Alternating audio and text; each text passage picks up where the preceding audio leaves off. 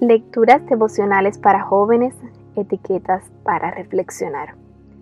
Cortesía del Departamento de Comunicaciones de la Iglesia Adventista del Séptimo Día Gascue en Santo Domingo, capital de la República Dominicana.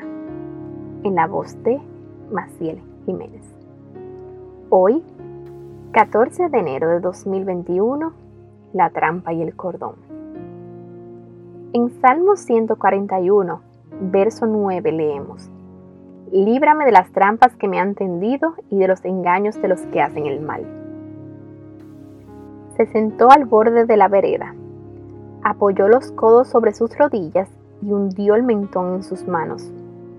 Yo lo veía desde la ventana, frustrado por algo que parecía insignificante, pero en ese momento le había dado vuelta el mundo. Unos segundos antes, estaba jugando con sus amigos, como de costumbre en la calle que separa su casa de la mía. Sus juegos y sus risas me hacían recordar las tardes de mi infancia y su alboroto inocente me hacía sonreír. Pero las cosas cambiaron repentinamente.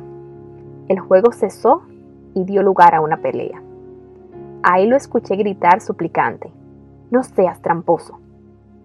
Claramente, no hubo pedido de disculpa y el juego se disolvió.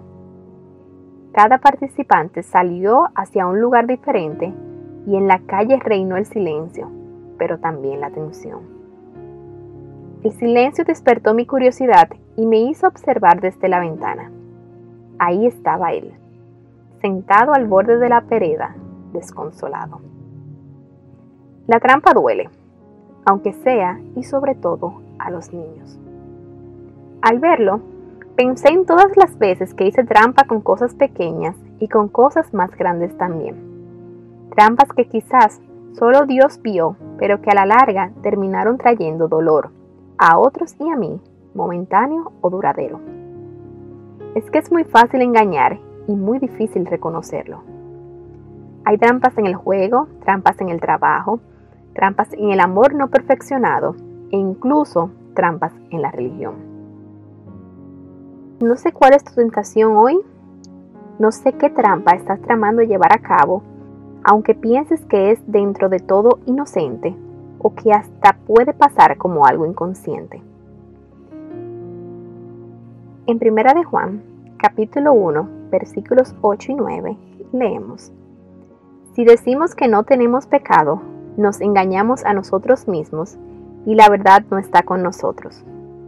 Si confesamos nuestros pecados, Él es fiel y justo para perdonar nuestros pecados y limpiarnos de toda maldad.